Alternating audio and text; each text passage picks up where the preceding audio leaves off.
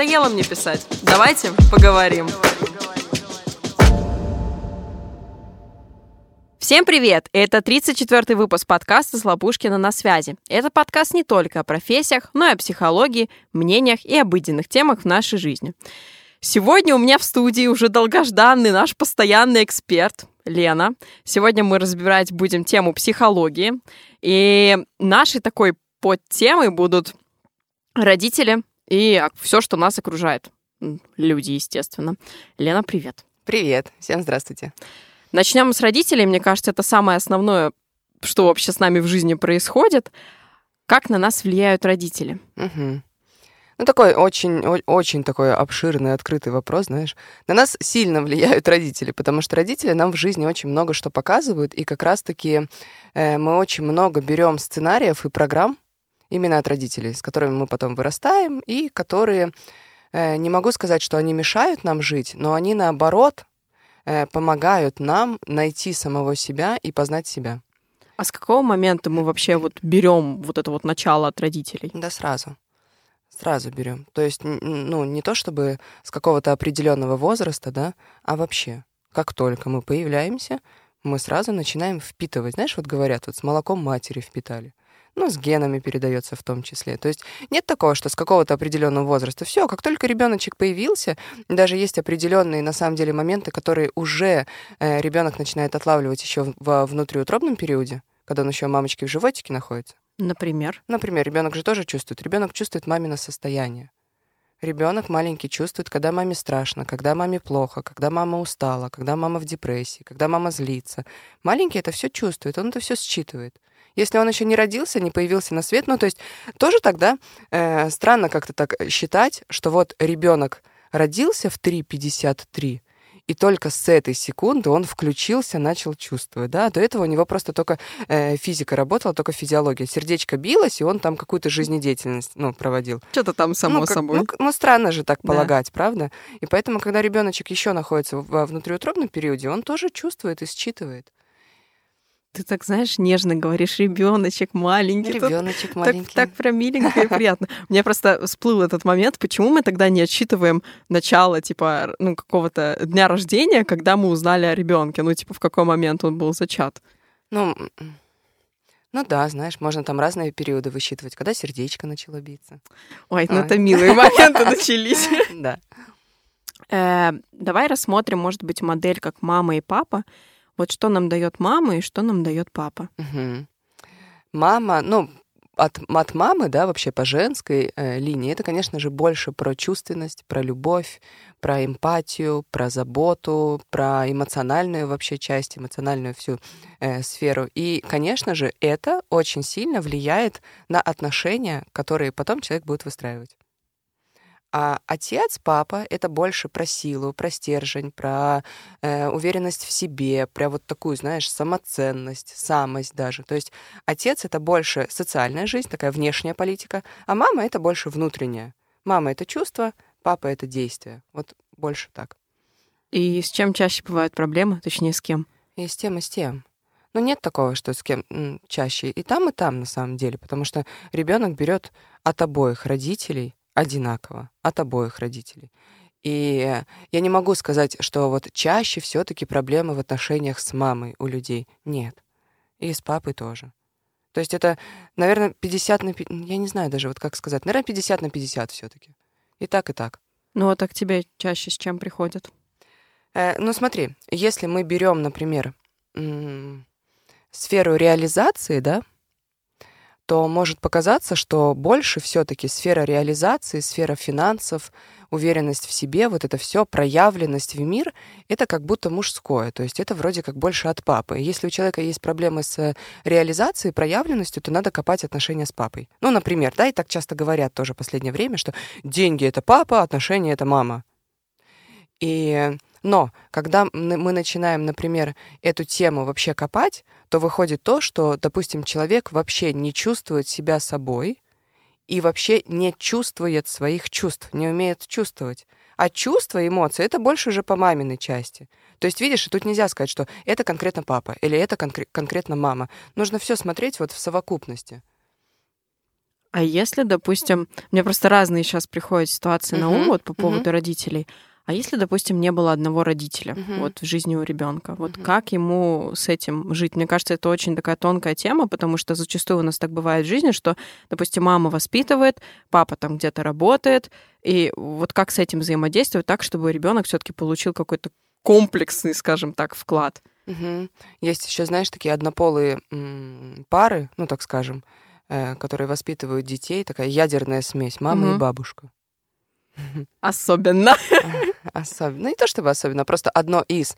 Э, Знаешь, вот мне хочется сразу привлечь внимание слушателей к тому, что даже если родители были какими-то, какими-то, если, например, кто-то рос без одного родителя, например, папа ушел из семьи, да, и была только мама воспитывала, либо кто-то был постоянно в командировках, либо, может быть, родители там алкоголики, например, или еще что-то. То есть разные бывают родительские истории. И мне сразу хочется привлечь внимание к тому, что здесь и сейчас мы все сидим взрослые. Мгм. И если мы взрослые, то мы должны понимать, что вся ответственность за нашу жизнь лежит только на наших плечах. Только мы строим свою жизнь и свою, ну, так скажем, реальность. Если человек остается в детской позиции, то, конечно же, можно во всем обвинять всех остальных и всех родителей в том числе. Мне просто сразу хочется сказать, что не нужно эм, оправдывать какие-то свои неудачи в настоящей жизни тем, что были какие-то проблемные родители. Вот я просто вижу вот эту тенденцию, и как много сейчас говорят про то, что родители там, вот все из детства, нужно обязательно копать травмы, травмы, которые причинили нам родители, родители, родители. И как будто бы, знаешь, создается такое впечатление, что родители во всем виноваты. Нет, ни в коем случае. Родители нам дали самое главное — это жизнь.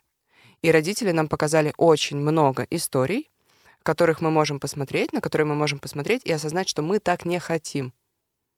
Вот, вот это такое важное. Э, ладно, вернусь к вопросам. Если, допустим, одного, одного родителя не было, э, ну, например, папы не было, да, частая история, воспитывала только мама, то, конечно же, конечно же, э, такому человеку чаще всего сложно строить отношения. Допустим, если мы берем женщину.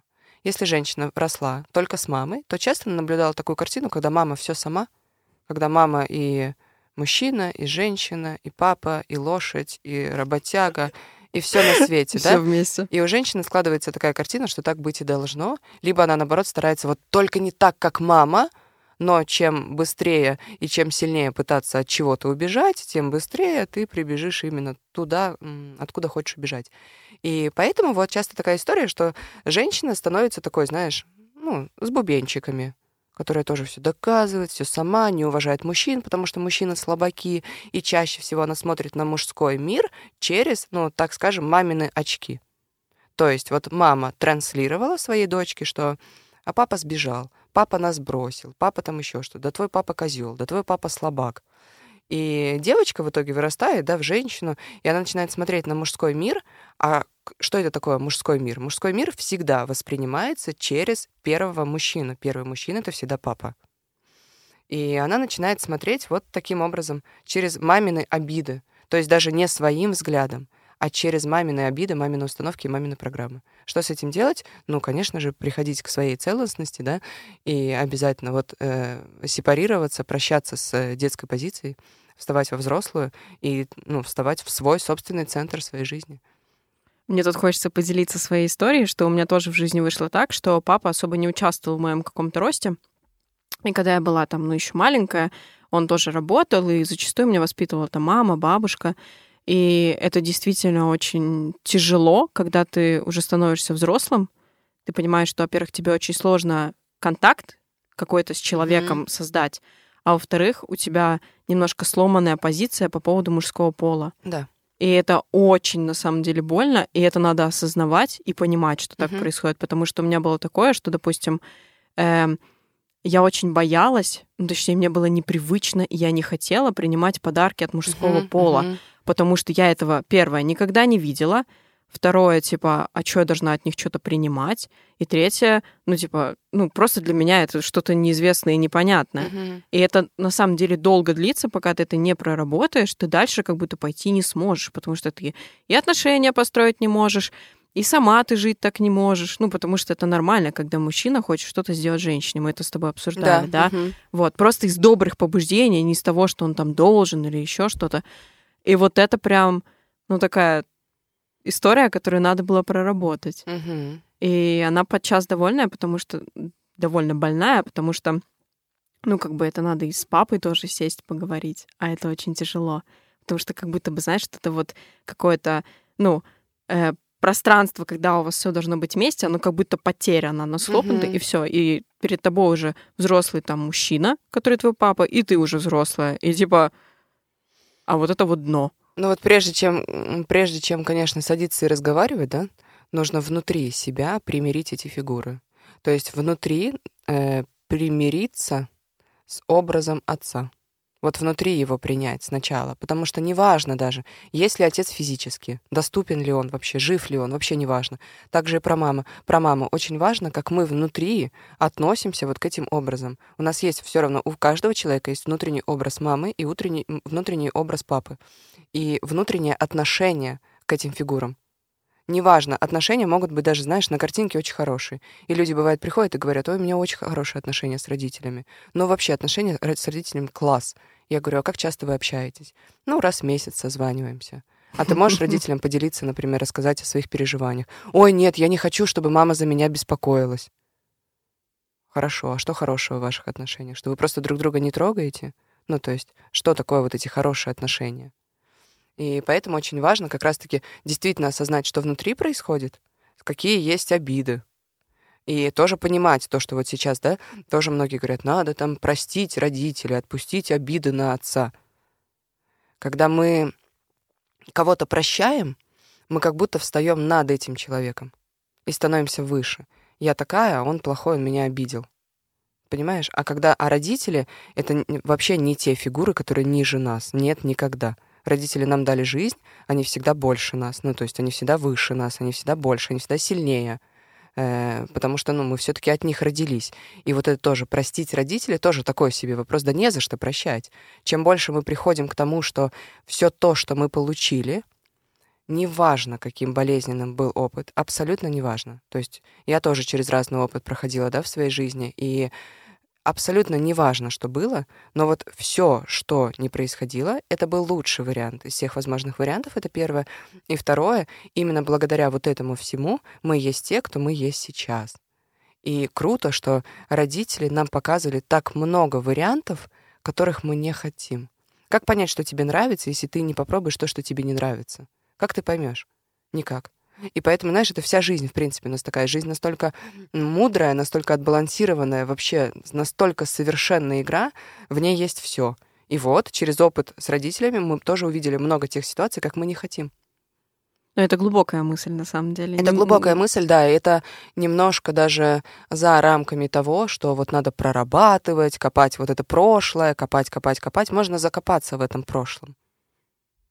То есть, да, с одной стороны, я, конечно, могу сказать, да, вот если у вас есть травмы с родителями, вам обязательно ходить надо, прорабатывать. Ну, конечно. Но люди за это деньги мне платят. Ну, но я говорю по-другому, что не надо закапываться в этом. Нужно осознать себя здесь и сейчас. Не можете любить родителей, да примите как есть уже просто. Вот поблагодарите за то, что вы живы. Но мне кажется, принятие это самый адекватный момент вот в Да. этом всем, потому что действительно пытаться вот это вот простить, ну, как бы это, да, это, ты права тут абсолютно, это как будто возвышаться, типа, ну ладно, я так уж и быть, Да, так ну, уж типа, и быть. прощу. И, там. и часто, понимаешь, это часто на поверхности.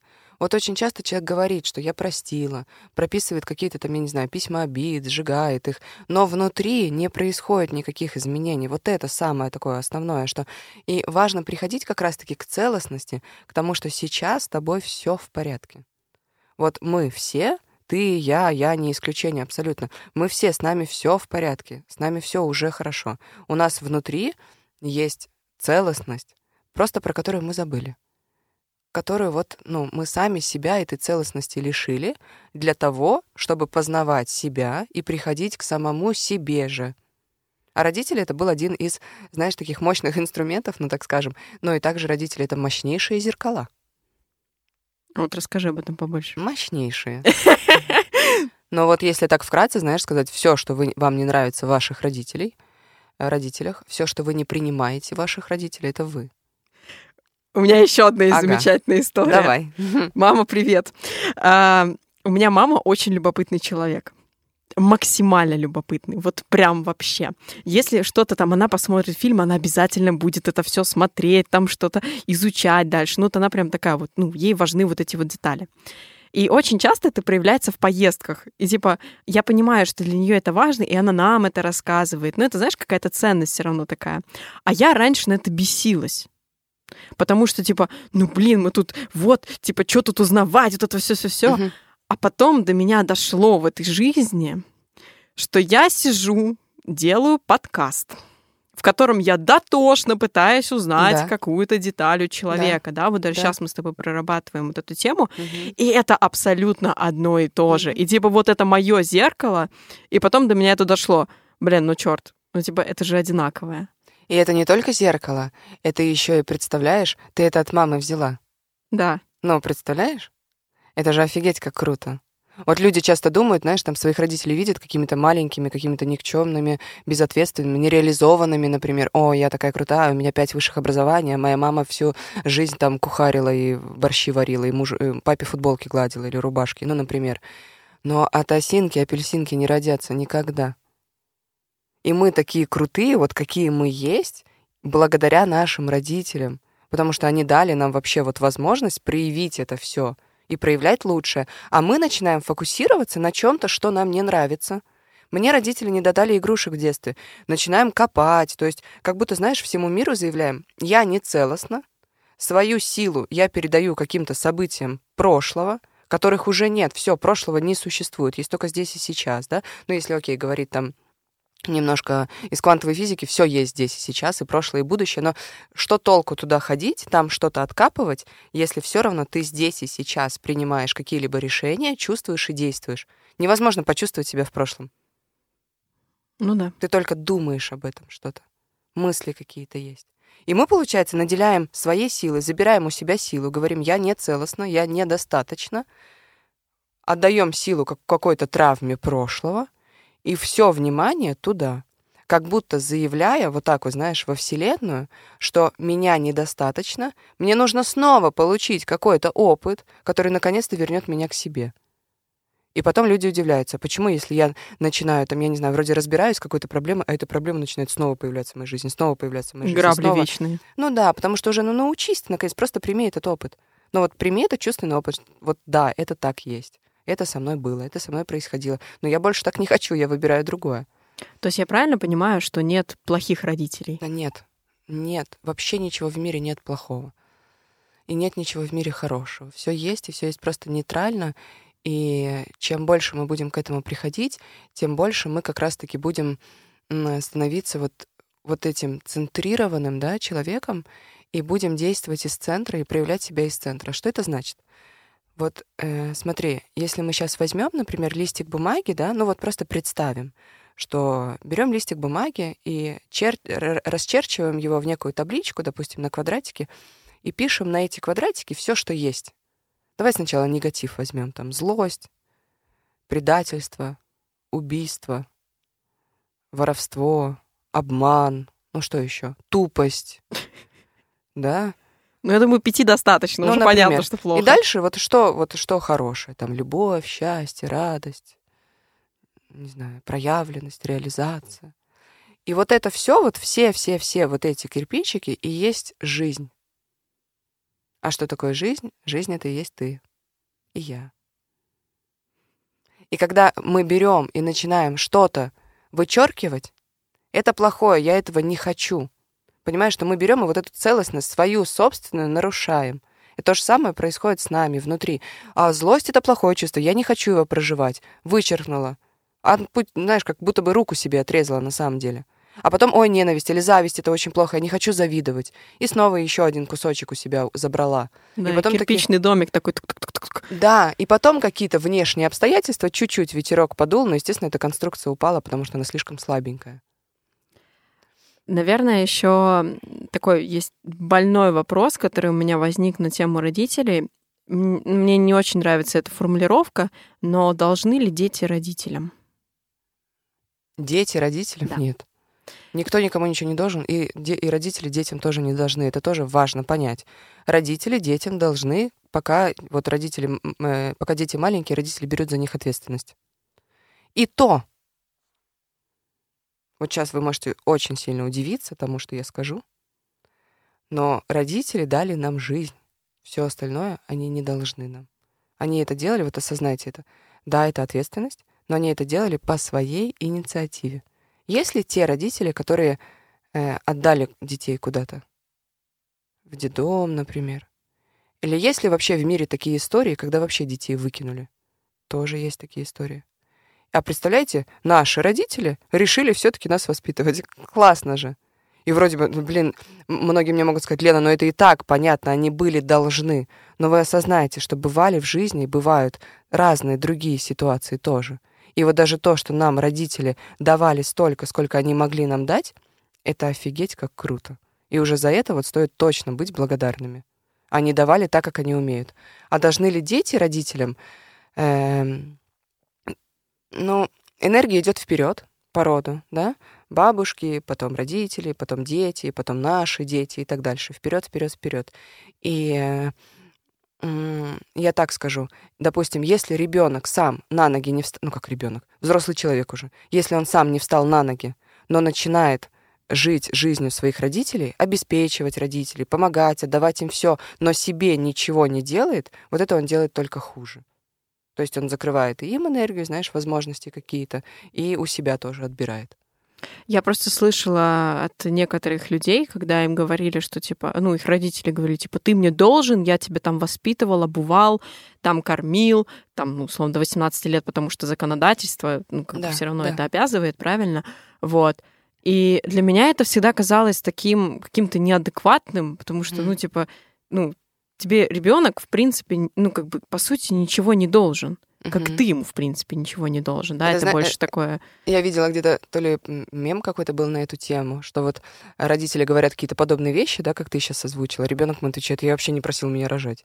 Ну да. Ну, Ну, типа, типа Вы такого. сами меня родили как, вообще-то. как бы это жестко не звучало, Да. но так и есть. И для меня это всегда какое-то, типа, знаешь, из разряда, это что вообще такое? Ну, Но типа, это из, и- из малости, понимаешь, сказанное, из малости своей собственной. То есть э, можно осуждать, да, вот эти сказанные слова, а можно немножко так осознать, откуда, из какого места, из какого состояния эти слова сказаны. Это точно не из счастья, это точно не из любви, это из страхов, из своих собственных страхов. Мама, например, боится остаться одна, Например, она боится остаться без внимания, она боится быть ненужной, а, допустим, она именно вот ребенком закрывала вот эту потребность, и только ребенок ей давал ощущение, что она кому-то нужна, что она важна для этого мира. То есть у нее своей вот этой э, как раз-таки опоры не было внутренней, да, своей целостности. Она закрывала как костылем, как костылем пользовалась ребенком. В итоге ребенок уходит, из гнезда птичка улетает, вырос, и мама начинает манипулировать, вызывать чувство вины. Мне еще понравилась эта вот э, тема, которую ты затронула по поводу помощи родителям, когда Мгм. начинают излишне уже их опекать, как-то вот так вот прям, что типа вот, там вы меня опекали, я теперь там буду вам пожизненно типа должен. Мне Мгм. кажется, тоже такая больная какая-то история максимально, когда, ну прям дети вот пекутся излишне. Ну, когда излишне, да. Вот э, картинка, понимаешь, вот картинка может быть одна и та же. Допустим, возьмем слайд. Ребенок дарит родителям машину. Два одинаковых слайда, совершенно одинаковых. То есть картинка совершенно одинаковая. Но на одном ребенок мотивирован тем, что он, допустим, чувствует, постоянно испытывает вину перед родителями, родители, допустим, им манипулируют, либо он хочет быть, наконец-то, признанным своим родителям, получить любовь какую-то, доказать своему отцу, что он чего-то добился, несмотря на то, что двойки в школе получал. Ну, то есть, понимаешь, вот опять же, да, из какой-то своей нецелостности, из какого-то страха, из какой-то манипуляции, из желания что-то доказать, и совершенно другая картинка, где ребенок дарит машину своим родителям, но ребенок это делает просто с благодарностью. Просто от этого кайфует. У него у самого есть машина, ему классно, и он дарит, потому что у него есть такая возможность. И Ну, это, это это вещи. совершенно ок. Да, это совершенно классно. Помогать родителям можно, давать родителям деньги можно. Ну, то есть все что угодно можно делать, но очень важно понимать, чем мотивирован этот поступок. Как часто бывает такое, что дети становятся для своих мам, там, условно, там, не знаю, мужьями и наоборот. Ну, и ч- что с этим делать? Часто такое бывает, действительно. Э, Когда, например, вот как раз-таки, допустим, отец, ну, отца, к примеру, не было, да, он куда-то ушел, э, женщина живет одна с ребенком, и ребенок начинает подрастает и становится мужем для нее. То есть вообще роли все смешиваются, путаются. Э, Что потом? Что из этого выходит? Ну, из этого, естественно, вот этому ребенку, да, ну, взрослому уже, ему очень, стро... очень сложно построить свои собственные отношения. Э, у мамы тоже будут, естественно, проблемы с личной жизнью, потому что у нее роль мужа рядом занята, место мужа занято. И что с этим делать? Ну, вот как раз-таки идти и работать над этим куда к специалисту. Это будет быстрее всего. Просто вот вставать на свою роль, занимать свою позицию и вот как раз-таки возвращать себе вот эту свою целостность. А как с мамой это проработать? Или с папой, допустим? Э, сам сначала внутри. Потому что, смотри, вся реальность наша — это продолжение нашего сознания. Не надо... Пункты великих цитат. Да, э, пауза, знаешь, для драматизма. Эм, не надо пытаться изменить кого-то. Нужно внутри. Вот как только человек центрируется, что такое центрируется? Когда он осознает, что он в центре своей жизни, и тогда он может видеть свою жизнь целиком на 360 градусов. Не как зашоренная лошадка, а целиком 360. И видеть и принимать все, что есть в жизни. Все то плохое, что обычно называют плохим, да, и то хорошее, что обычно называют хорошим. То есть все целиком, целостно.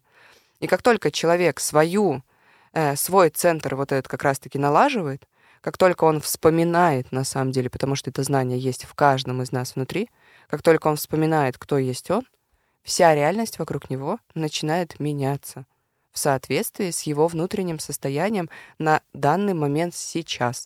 Только на данный момент сейчас. И поэтому не нужно пытаться поменять маму. Как только вы в себе что-то там поймете, осознаете, действительно, не просто на уровне ума, о, да, я это поняла, на маму злиться нельзя, все, я не злюсь на маму, а внутри просто кошки скребут, ненависть, да, уже бе- бедный там, я не знаю, желчный разрывается. Психосоматика, привет. Ну да, и, э, и как только человек себя настраивает, то все, вся реальность начинает меняться. Если по-честному, если это искренне происходит. Ну, если искренне, то да. И знаешь, еще вот такой момент хочется тоже сказать, что вот есть отношения, да, с теми же родителями, а есть отношения. И это разные вещи. И очень часто люди, пытаясь настроить, наладить, развить отношения с кем бы то ни было, они работают вот над своим отношением к этому, к тому, что происходит. Что это, ну, то есть, как это? Это вот, например, есть настоящие, ну, вот настоящие честные отношения, что происходит между людьми, что чувствует человек внутри. А есть то, как он к этому относится. Мама должна быть такой, я должен вести себя так, и так, так, так. И вот строить тем самым, знаешь, вот эти такие жесткие конструкции умственные, которые вообще никак не помогают в реальных отношениях. И потом выходит человек такой, начитался, знаешь, каких-то теоретических знаний, выходит к маме и говорит, мама, ты должна была в детстве мне то, то и то. А теперь вот так, так и так. Ну, понимаешь, да, вот такой Мгм. абсурд. И поэтому вот как раз-таки очень важно не то, что ты об этом думаешь, а то, что ты действительно чувствуешь. Вот, вот в это идти глубже. Насколько важно сепарироваться от родителей? Важно сепарироваться вообще от всех фигур. Просто мне кажется, что когда происходит этот момент того, что ты уже сепарировался, вот твое, твой самоцентр, он Мгм. начинает работать более углубленно. Потому что пока мы живем с родителями, ну, у них дома свои там правила. И ты под эти правила все равно подходишь. Мгм. И вот, допустим, на моем примере мне стало легче общаться с родителями. Я их во многом поняла тогда, когда я стала жить одна. Мгм. Самостоятельно, Мгм. я имею в виду. Это, это круто, кстати, очень. Я вообще рекомендую, как только человек вырос, 17-18 лет, Сразу же. Пока. сразу же. Да, да. А тем более, если можно еще, знаешь, по-другому сказать. Ну и тем более тоже, все-таки у всех по-разному бывает. Но если уже вы ведете интимную жизнь с противоположным полом, то вам точно уже нечего делать под родительскими потолками. Потому что это уже взрослая позиция. Да все уже. Да не то, что нет, это не взрослая позиция. Все, ты уже сам себе признал, что ты вырос, ты можешь строить другие отношения взрослые. да? Ну, все-таки мужчина и женщина это взрослые отношения уже. Если есть интимная связь, это уже, ну, как будто бы взрослые отношения. Детям секс не нужен. Ну да. Ну, тогда все. Раз так, то все, давай, вылетай, птичка из гнездышка. Но это же не есть сепарация. Это есть физически уехать от родителей. Некоторые люди в 40 лет и в 50, и в 60, и в 80 не сепарированы с родителями. Да. И почему я сказала, что важно сепарироваться от всех взрослых, вообще от любых вот этих фигур, да, эм, если человек находится в детской позиции, вот сейчас важная мысль, я прям хочу, чтобы прям глубоко эта мысль зашла, потому что вы очень многое через это поймете. Если человек находится в детской позиции, то любые отношения, которые он строит, неважно, с другими людьми, с деньгами, с реализацией, с работой, с партнерами, с мужчинами, с женщинами, с друзьями, любые отношения, которые он строит, это на самом деле отношения с родительскими фигурами. И поэтому этому человеку всегда что-то должны. Поэтому он всегда чего-то ждет. Поэтому он всегда в каких-то ожиданиях. Он в каких-то там обвиняет себя. Поэтому у него кто-то прав, кто-то не прав. Вот. И там же есть какие-то страхи, потребности доказать и так далее. То есть, когда человек в детской позиции, он даже на работе с работой выстраивает отношения, как с родителями. Обижается на работу, ждет от работы. Понимаешь? Ждет от работы подтверждения закрытия потребности быть признанным, например. Это то, что он в детстве хотел от мамы получить, но недополучил. И вот эти все претензии становятся претензиями к маме и папе. Но это не мама и не папа уже. Вот это надо подумать. На вот это надо деле. подумать, да, вот это надо подумать. Но про сепарацию тут очень, да, такой тонкий момент, что ты можешь уехать, но эта связь, она остается. Конечно. Ну, не связь даже, ну да. Ну, ну. Я не знаю, всегда как, будет. Я не знаю, как это просто по-другому Да. ну, описать. Детская позиция, давай так да, назовем Да, да. Мгм. И вот от нее на самом деле труднее избавляться, нежели чем просто уехать. Да. И немножко дольше это занимает. Ну, а что такое стать взрослым? Кто такой взрослый человек? Взрослый человек — это который несет ответственность за свою жизнь сам. А это же страшно. Ну, это же уже обвинять некого. Это же ожидать не от кого. Это же никто тогда ничего не должен. Понимаешь? Что даже никто ничего не должен. Ни муж не должен обеспечивать. Никто тогда ничего не должен. И тогда сразу другие конструкции всплывают и начинают рушиться, вот эти всякие убеждения, как должно быть в мире. А тут никто ничего не должен, все зависит от тебя и твоего состояния. И, конечно, хочется в домик спрятаться и сказать, ой, я тут ни при чем, во всем виноваты налоги. Это мне напомнило, у меня когда в жизни был сложный период, э, мне моя тетя, она занималась там таро, вот всякой вот такой вот историей, она мне сделала расклад, и она вот сказала одну такую простую вещь, что мне вот, за- ну, ближайшие там условно, когда мне было лет 20, она, по-моему, да, сделала, типа, ближайшие года надо понять вот эту вот одну тему, что ты пришел в этот свет один, и уйдешь ты тоже один. И вот это тоже взрослая позиция, что тебе уже никто не должен. То есть ты сам должен что-то как-то делать. Не ожидать, что кто-то тебе там свалится, манна небесная, и ты Да. там что-то как-то все у тебя получится. Не думать, что родители тебе должны, друзья, там, твои, там, не знаю, парни, мужья, там еще кто-то. Но это надо понять, это надо сесть. Мгм. И вот сложно. Ну да. Я могу сказать, что это сложно. Ну, конечно, это, это гораздо сложнее, чем быть в жертве, чем быть в детской позиции. А поэтому, ну что, в детской позиции, да, как я уже сказала, что детям секс не нужен, детям также деньги не нужны. И проявленность детям не нужна. И поэтому людей, кто часто в детскую позицию впадает, у них чаще всего проблемы секс, деньги, проявленность. Потому что ребенку все мама дает. И папа. Ну да. И в итоге у него все вот это дай, дай, дай, дай. Вот все должны, все должны, понимаешь? Все вокруг все должны. Надо ли перед тем, как э, хочешь завести ребенка, прорабатывать свою голову? Ну, Крутой вопрос, слушай. Ну, это, это по факту. Э, крутой вопрос. Я бы сказала, да, сто процентов. И вообще осознать, что есть голова, а что есть ты. Вот осознать, что есть вообще, ну, ты, что есть сознание, что есть ум, что есть чувство. Вообще все понять, вот эту целостность свою собственную понять, осознать ее, прочувствовать. Ее невозможно даже, ну, понять умом, потому что ум этого, ну, он не может этого понять. Это нужно прочувствовать. Ум всегда будет находить какие-то, наоборот, причины, почему ты еще не до. Э, Поэтому да, ну, конечно, хорошо бы, чтобы детей рожали взрослые люди. люди во взрослых позициях. Это есть такая цитата. Это не значит, кстати, тоже хочется сразу сказать, э, сори, что перебиваю, что невозможно в чем-то вот навсегда прямо закрепиться, знаешь, как в хорошем настроении. Да. Жизнь, она, Ну. она за жизнь, это жизнь. Как вот кардиограмму вспоминаем, то вверх, то вниз, то качели. Но тут есть э, такая цитата тоже, типа, когда вы рождаете ребенка, уже готовьте ему э, типа психолога. Он уже стопроцентно родится с какими-то там, ну, проблемами, которые будут. И это же очень часто, потому что у нас, допустим, сейчас так бывает, что, допустим, родители очень молодые, да, они там родили ребенка, не знаю, 18-19 лет, но я объективно не считаю, что 18-19 лет ты какой-то взрослый человек, который Мгм. может что-то дать там малышу, да, кроме того, что, ну, окей, ты можешь там квартиру, еще что-то, но иногда вот эта вот зрелость, она приходит позже.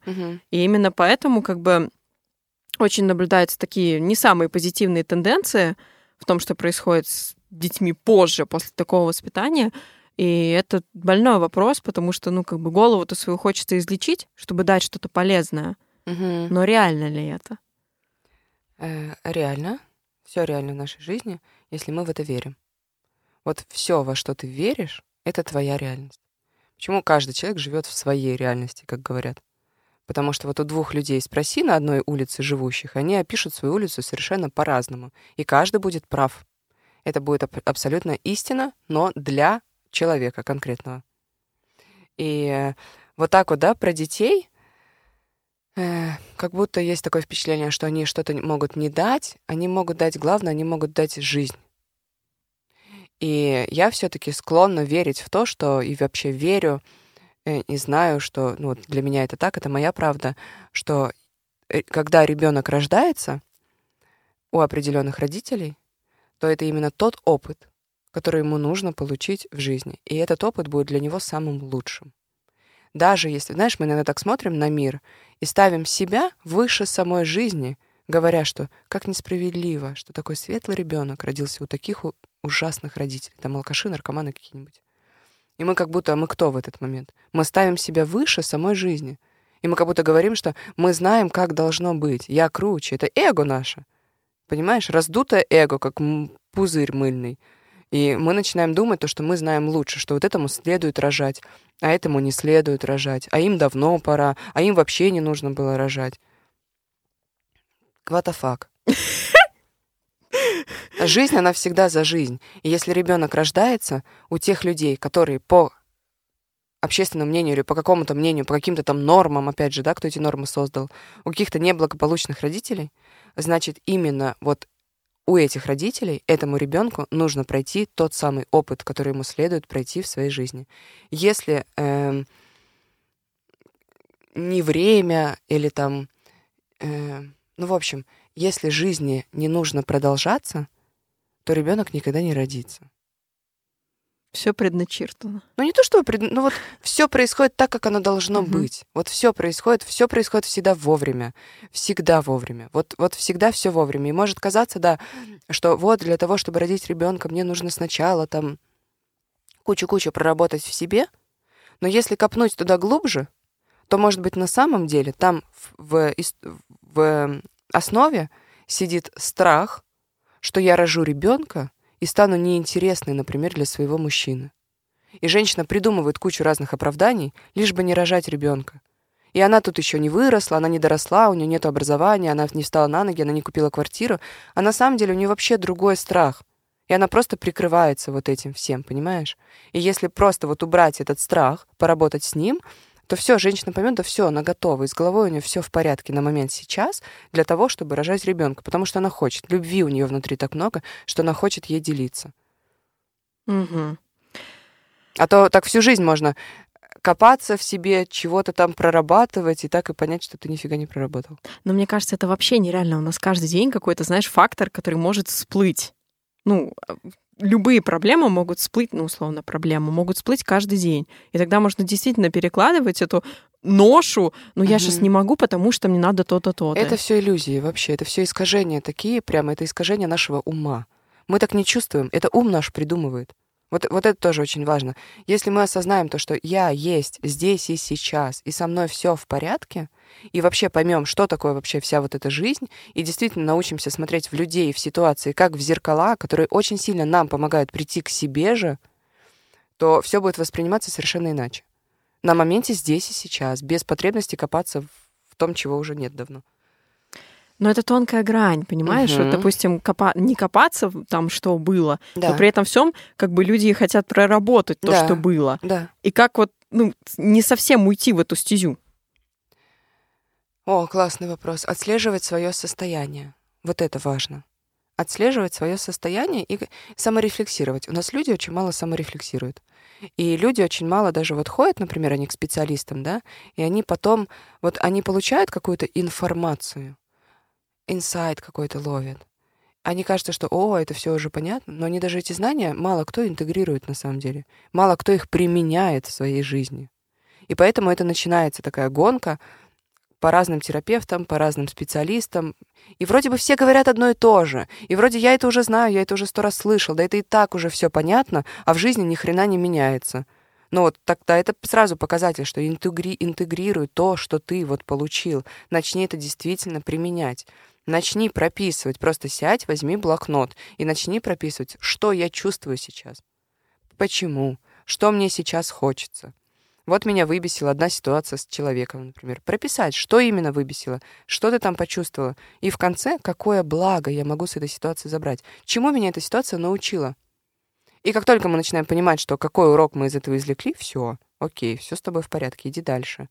То есть, ну, вот саморефлексировать, вот это очень важно. У себя узнавать, себя познавать. То есть все, все специалисты — это классные инструменты для познания себя.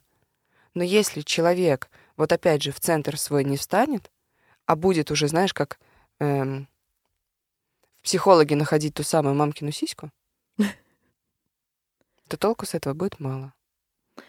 Прорабатывать это очень хорошо. Я ни в коем случае не говорю, что не надо прорабатывать. Нет, это очень хорошо. Но я просто говорю о том, что включайте и свою ответственность тоже больше. Я знаю, о чем я говорю, да, я работаю с людьми. Э, включайте свою ответственность больше. Не думайте, что психолог, неважно кто, терапевт, проводник, да, неважно кто, что он за вас что-то сделает. Нет. Не сделает. Не надо искать, вот не находите себе еще одну фигуру, которая как будто бы выше, выше вас. Мы на равных все. Как будто еще один взрослый. Мы, да, мы не Мгм. лучше. Вот я и говорю, видишь, когда человек в детской позиции, то он даже к психологу приходит как к мамке. Понимаешь? И тогда все вот эти отношения становятся детско-родительскими. Больно ли осознать, что ты ребенок, когда взрослый? Больно. Больно. Больно, еще раз скажу. И нет такого момента, что ты это, вернее, может не быть так, что ты это один раз осознаешь, а потом снова не, не, в детскую позицию не свалишься. У меня недавно было такое, э, залезла в одно новое обучение, но я знала, куда я иду, и там определенные новые, более глубокие слои, и я там встретилась с такой своей детской позицией. Это было для меня таким прям, ну, сначала это я отрицала, потом, когда я, я поняла, что отрицать нечего, я поймала прямо разочарование. Я думаю, обалдеть. Не можешь это- сказать, с чем это связано? Но это связано с, ну, то есть н- не с чем-то каким-то конкретным, да, именно вот с какой-то конкретной ситуацией, поэтому не назову, а вообще какие-то есть ожидания, какие-то есть там суждения, да, какие-то есть вот такие э, рамки, например, как что-то должно быть. И мы пытаемся потом вот такое огромное изобилие жизни запихать вот в эти маленькие рамки. Но это не получится никак. Ну, никак не получится. И у меня это связано было и с проявленностью в том числе, с работой и с финансами. И в итоге, да, я думаю, обалдеть. Мы как многослойный пирог, вот это надо понимать. Мы как многослойный пирог. Мы снимаем один слой, там будет другой. И вот знаешь, сейчас все говорят, расширяйте свое сознание. А что такое расширяйте свое сознание? Ну, я бы, наверное, ответила, что это углубляться в различные максимально темы, которые только есть. Ну, вот прям конкретно углубляться. Там, не знаю, финансы, там что-то узнавать, как-то шире смотреть, читать что-то, куда-то ходить, еще что-то. Но я, это, наверное, у меня больше такое, знаешь, что-то практическое. Мгм. Вот из такого. Потому что для меня сознание — это когда ты можешь совмещать и духовное, и материальное. Мгм. И вот, допустим, какую-то материю туда условно засовывать, ну и, соответственно, за материей подтянется еще и духовное. Ну, круто. Вот что-то, наверное, такое. Но это, опять же, тяжело делать, когда ты, во-первых, ребенок, во-вторых, когда ты не хочешь этого делать, и в-третьих, ну, это логично, нас, наш мозг сопротивляется всему новому. Мгм. А тут надо что-то расшириться куда-то. А Да, как это да. расшириться? Ну, ты еще знаешь, так если вот вкратце сказать, это рассматривать все под разными углами. Да. Смотреть на 360, опять же, да? Не только вот так, это должно быть только так, и никак иначе, а с разных сторон. Вот с разных сторон. И когда мы как раз-таки идем, у нас есть такое намерение, да, или какой-то запрос к жизни расширить свое сознание, потому что расширение э, себя, оно ведет к расширению во всех сферах. Мгм. И отношения становятся глубже, и финансов становится больше, и проявленность становится ярче и более кайфовой. Ну и все-все-все, естественно. И вот если у тебя есть запрос расшириться, а это бесконечный процесс, в нем никогда нет никакого конца, никогда нету все, стоп, уже больше некуда. То есть ты вот расширяешься до того момента, пока ты не увидишь как раз-таки вот эти самые свои собственные границы, убеждения, конструкции, которые тебе мешают выйти еще, еще больше за рамки. Ну, то есть расшириться еще больше. И поэтому, да, у меня есть, вот я, например, всегда занимаюсь там самопознанием каким-то, изучаю себя с разных сторон, и у меня есть такой запрос на расширение себя, там, на познание себя. И поэтому, естественно, когда я захожу в какое-то там э, обучение, например, очередное, я захожу с определенным запросом, и я обязательно там сталкиваюсь со своими какими-то рамками. Я понимаю это. Потому что для того, чтобы мне осознать вообще, что мне мешает, я же должна это увидеть. А как мы это видим? Это в жизнь приходит какая-то ситуация, которая тебя просто выбивает из твоей обычной жизни, можно сказать. И ты там уже такая, опа, оказывается, еще так бывает. Я думаю, что люди часто замечали такое, что вот они только подумают о том, что, ой, там, признаются себе в том, что я хочу масштаба, например, своего собственного. Ну, там, в проявленности, да? И буквально через полчаса или на завтрашний день прилетят какие-то ситуации, которые как будто бы кричат, нет, тебе туда не надо. Ой, не-не-не-не. Или там что-то, конфликт какой-то будет, и у тебя энергия вообще сольется, и не будет никакого вдохновения. Или хейт какой-то прилетит, например. И человек такой, блин, ну вот мне тут хейт, э, комментарии какие-то хейтеры пишут, а я, наверное, я еще недостаточен для того, чтобы в масштаб выходить. А это просто жизнь показывает. Смотри, дорогая, вот есть те моменты, которые тебе не дают идти дальше. Осознай их, увидь. Просто проживи их. О, прикольно, такое случается. Ну, то есть, если, например, ты хочешь выйти на какую-то популярность, и у тебя есть 10 тысяч подписчиков, и, допустим, 5 хейтерских комментариев выбивают тебя на день или на два по настроению, то как ты можешь думать о миллионах подписчиков? Потому что есть определенный процент. Среди 10 тысяч будет 5 хейтерских комментариев. А среди 10 миллионов будет 5 тысяч хейтерских комментариев. Их уже будет более ярко видно. Ну, то есть и жизнь тебе показывает, что вот смотри, вот этот момент, который тебя может остановить. И так во всем. Но я, наверное, больше к этому отношусь, не знаешь, как момент, который может остановить, а момент, который тебя вытолкнет дальше. Вот, Он либо остановит, либо вытолкнет. да. Проверочка. Вот, это, вот эти проверочки, я их обожаю, потому что ты потом э, начинаешь догонять ситуацию, ну, как бы в моменте ты немножко, ну, иногда не можешь проанализировать, как оно все было. Да, да. а потом ты такой, опа, Да. а тут и оно как бы вышло. Ну, жизнь удивительная штука, это, Вообще. это мы не перестаем этому удивляться. Я, наверное, еще про родителей хотела бы у тебя спросить такой вопрос. Эм, Для многих девушек это больная тема, потому что их очень часто клишированно пытаются сделать уже мамой. Мгм. Ну что, типа, почему ты еще до сих пор не родила, Мгм. да? Как вот, э, допустим, вот женщинам с этим совладать? Как на это отвечать?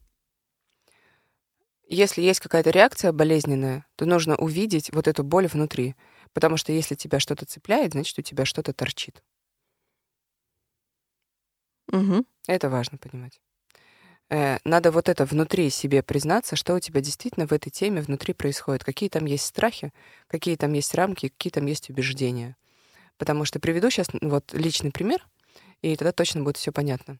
Когда я сама была запарена по этой теме, назовем так, ладно, простите, когда я переживала по этому поводу, э, что мне там определенное количество лет, а у меня нет ребенка, да как же так, да в годы идут, да часики тикают, вот это вот Уже все. пора. Да, может быть, пора, но при этом я сама понимала то, что я так-то и не хочу сейчас ребенка. Но мне было страшно себе в этом признаться. И я подгоняла себе тем, что часики тикают. А точно ли я вообще хочу ребенка? А если вдруг я не рожу, а потом я очень сильно об этом буду жалеть? А если вдруг я рожу, и моя жизнь из-за этого там, ну, как-то пойдет не так, как мне бы хотелось. То есть у меня были определенные страхи касательно этой темы. И, и естественно, так как мир является зеркалом, мне это все отражалось в других людях. Лен, ну часики же тикают. Лена, если ты вообще не родишь, может быть, ты потом так сильно об этом пожалеешь? Понимаешь? Они произносили мои страхи вслух. И меня это цепляло. Я думала, да как можно задавать такие нетактичные вопросы? Да где ваше воспитание? Знаешь, вот это вот все внутри себя. А потом, когда я действительно посмотрела вглубь и признала себе в каких-то страхах, в каких-то моментах, когда я вообще действительно поняла, да, что да, я хочу ребенка, но не сейчас, там, когда я вот действительно по-честному с собой поговорила и действительно призналась и узнала, откуда ноги растут моих страхов, и зашла в эти страхи, мне никто не спрашивает. У меня никто не спрашивает. Может быть, какой-то там залетный, я не знаю, комментатор. А у вас есть дети? Ну, это просто вопрос, у вас есть дети? Нет, еще нет. А, ну понятно. Ну, то есть, понимаешь, вот реально тебе говорю, никто не спрашивает. А мне 34 года. Я замужем. Теперь вы знаете, сколько Лене лет. Да, я замужем. Да. У меня есть муж. Мы не первый год в браке. Мы не первый год вместе. И как будто бы уже все, давай пора. Но все нормально по этой теме. Ну, конечно, родители там, и то даже не у меня, а через сестру. Я знаю, что могут там спросить, а так э, в себе внутри разобраться. Родители это, конечно, ждут. Я просто часто это слышу, потому что, типа, говорят там, условно, за 30, ну как, ты уже будешь ага. рожать, там, типа, э, ну, как будто бы семья, знаешь, должна образоваться вот в промежуток от 25 до 28, иначе ты уже все пролетел, условно. Да, да. И очень много девушек на это жалуются, что им именно, ну, поскольку сейчас такой век, что э, девушки хотят тоже чего-то добиться, куда-то там тоже доползти угу. всеми силами мира, которые только возможны. Естественно, что вот эта вот ячейка, вот эта вот семья, она уже такая максимально подвижная сейчас стала, что люди там и в 40 лет там женщины рожают, и ничего там страшного нет но при этом всем на них вот сыпется вот как будто бы вот это вот осуждение. И mm-hmm. спасибо тебе, что ты ну, очень прям дословно ответила, потому что мне тоже так кажется, что как только ты поймешь сам, что ты не хочешь, да, да и ты да. не готов, то тогда у тебя, в принципе... Да. Ну... И как только вот себе действительно по-честному признаешься, какие у тебя есть страхи и убеждения внутри. Вот эти даже часики тикают, да, это же страх, это же какое-то коллективное такое бессознательное мнение, знаешь. Ну, это не наше, это глюк, это искажение. Вот все, просто оставить его вот оставить его. И как только это внутри успокоится, ты действительно это примешь, увидишь там любовь на самом деле, ну, найдешь, да, себя в этой ситуации, никто не будет это отражать. Зачем? Как научиться разговаривать с родителями, если с ними сложно разговаривать? Mm. Ну, допустим, родители излишне консервативные, да, там, или они не особо идут на контакт, они там закрыты, но ты все-таки хочешь наладить какой-то вот, ну, Сейчас скажу такой контакт. интересный пример. Вот представь ребеночка трехлетнего. И он такой, ну или двухлетнего. Он такой сидит в песочнице и песок ест. Мама ему говорит, сыночек, не ешь песок ручками. Ну, то есть не пихай песок, песочек в ротик. Не ешь песочек. А он такой на маму поворачивается, такой, ага, и дальше продолжает мир изучать.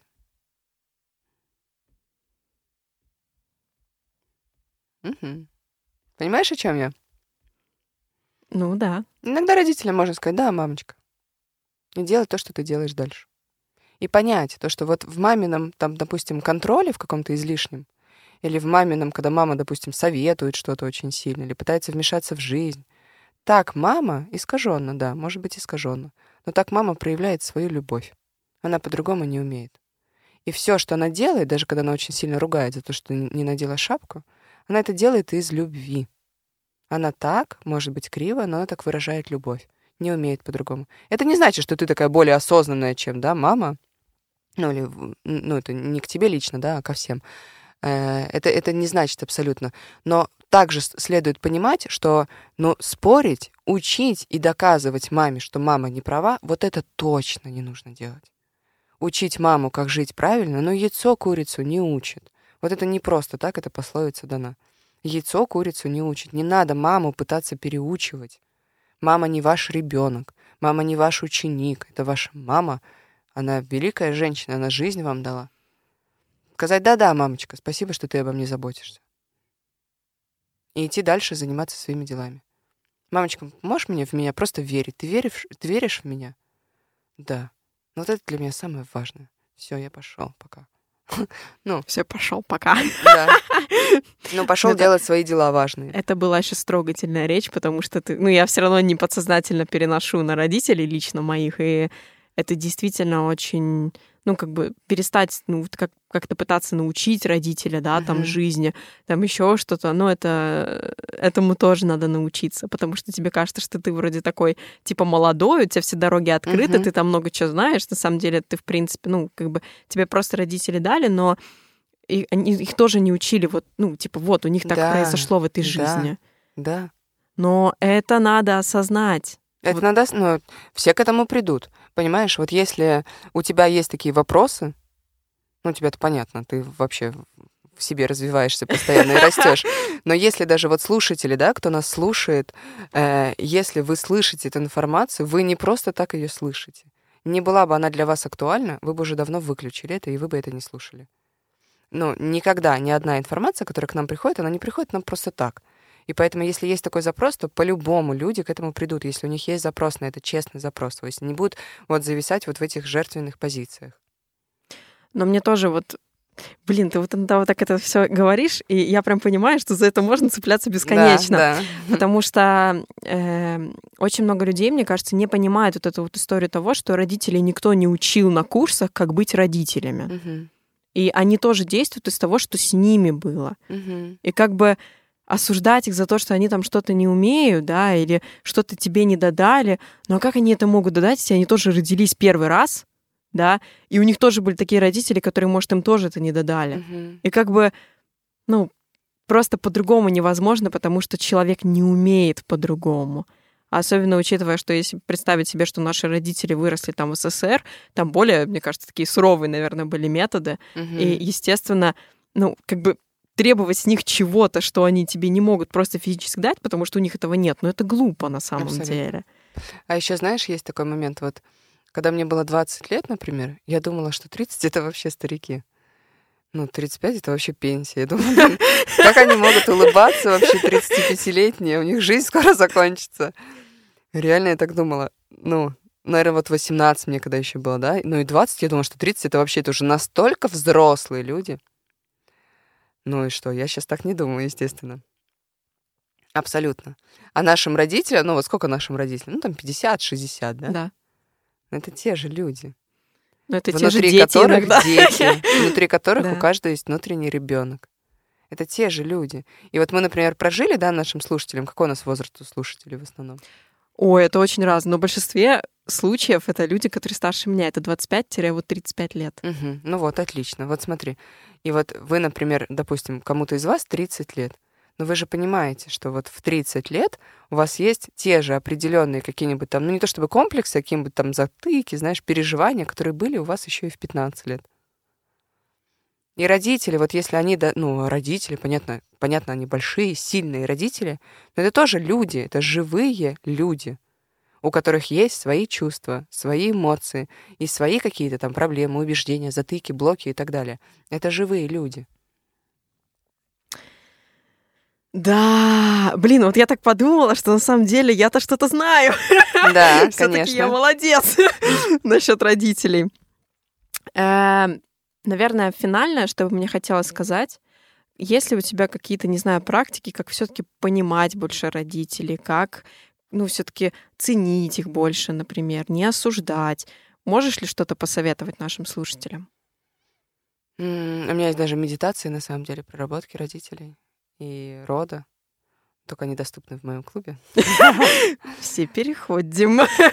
Да, э, но знаешь, так вот, чтобы такое сказать? Я понимаю, что все равно эту тему, ну, как бы да, к специалисту проще пойти, Хочется он тебе это быстро... пользу дать какую-то, да. чтобы, чтобы это действительно было полезно, да? Вот постарайтесь... Интересно. Постарайтесь смотреть на родителей через их силу. Видеть и отмечать больше в родителях силу. Чем больше вы будете видеть силу в родителях, тем больше вы будете открывать силы в себе. И вот если вот на, вас, вас, например, там бесит мама, что она какая-то там нереализована, или у вас какие-то претензии к маме, непонимание, осуждение, да, допустим, что она там, ну, не знаю, допытывается до вас, пристает со своими ненужными советами, постарайтесь побольше посмотреть, а что мама делает круто. Может, она готовит самые вкусные в мире пирожки? Или у нее всегда дома вкусно пахнет? Или, может быть, она как-то очень много читала раньше книг, и поэтому вы тоже любите читать книги. Вот старайтесь смотреть на вот на такие сильные качества. И даже те качества, которые, это будет вообще, знаешь, такое задание со звездочкой, которые вас могут подбешивать, старайтесь в них силу увидеть. Я, по-моему, давала пример, да, как-то мы говорили про это. Да. Э, старайтесь и в них тоже силу увидеть, вот в этих качествах там дотошность, да, вот как, например, как ты пример назвала. Да. Вроде кажется, это с одной стороны где-то подбешивает, но ты понимаешь, что, что и тебе это помогает в твоей реализации, и ты этим пользуешься крутым инструментом. И ты такая же на самом деле. Факт. Я, кстати, маме об этом рассказывала, и она посмеялась, такая говорит, ну вот видишь, как это бывает. Да, да. да. Это очень хорошая практика. И, наверное, мне тоже от себя, как от простого обывателя, хочется просто сказать, что Родители такие, какие они есть. Мы, типа, просто пришли в этот мир, и они у нас есть, их надо любить, ценить, уважать. И, естественно, каждый путь — это то, что нам уже дано и суждено. И по-другому уже быть его не может. И тут действительно смотреть на сильные стороны, не пытаться придраться, учить их жизни, что-то там как-то философствовать или еще что-то, потому что, ну, они все равно больше знают, они все равно больше uh-huh. прожили, их надо уважать. Вот, и в этом, наверное, есть залог того, что у вас будет такая, ну, счастливая семья, где ребенок чему-то учится от родителей, родители могут что-то там от него тоже послушать, mm-hmm. знаешь, такой коннект какой-то происходит. Да, да. И тогда, мне кажется, тема родителей будет такая, ну, больше не неприятная, а больше такая какая-то ценная, душевная, потому что семья это все-таки единственное, что у нас есть, в принципе, из такого прям мега-супер важного и ценного. Mm-hmm. Потому что я, например, тоже к теме семьи пришла ну, на год назад, что это важно. Да, нам, нам очень много сил дают, дают род вообще. Да. Но насчет рода у нас есть отдельный выпуск, его тоже можно послушать. Вот. А, на самом деле, Лена, мне хотелось бы предложить тебе такую идею, что поскольку это масштабная у нас такая тема сейчас вышла на родителей, можем ли мы с тобой сделать, допустим, второй выпуск? Это как раз-таки про окружающих людей, потому что это очень связано, но мы тогда сделаем его просто в два таких как бы, отдельных блока. Конечно, сто процентов, вот. конечно. как раз-таки наша следующая тема, уважаемые слушатели, это и будет окружающие люди. Это не менее интересная тема, потому что там мы затронем и то, как окружающие люди нас подсвечивают, ага. и что нам в них нравится, что не нравится и так далее. Поэтому на этом, Лена, большое тебе спасибо, что ты раскрыла такую важную, ценную тему, дала очень много советов по поводу того, насколько это самоцентр надо в себе найти, угу. как это влияет на родителей и и туда-сюда, условно, да. Поэтому спасибо тебе большое за такой душевный. И я даже местами хотела прослезиться, если честно, в этом выпуске. Может быть, ты заметила мои искрящие глаза. Вот, поэтому спасибо тебе большое. Да, спасибо большое. Очень интересный такой разговор. И знаешь, хочется еще слушателям сказать, что если вдруг будут появляться какие-то вопросы, да не стесняйтесь, пишите, да, можете, ну, не не пишите, мне пишите, что мы их также вот на следующем подкасте, например, если да, что, да, да. Э, то разберем. Ну и да, и знаете, хочется закончить вот на такой фразе, пусть она будет хвостиком немножко, останется таким хвостиком э, после нашего сегодняшнего подкаста. Это вот от осинки апельсинки не родятся. Прям вот осознайте это, что мы все такие крутые, потому что нас родители в эту жизнь привели. Да. Угу. Ценная фраза. Пожалуйста, подумайте и обдумайте ее, как и все фразы, которые Лена сегодня озвучила, mm. потому что это действительно то, о чем, возможно, даже надо переслушать, и осознать больше.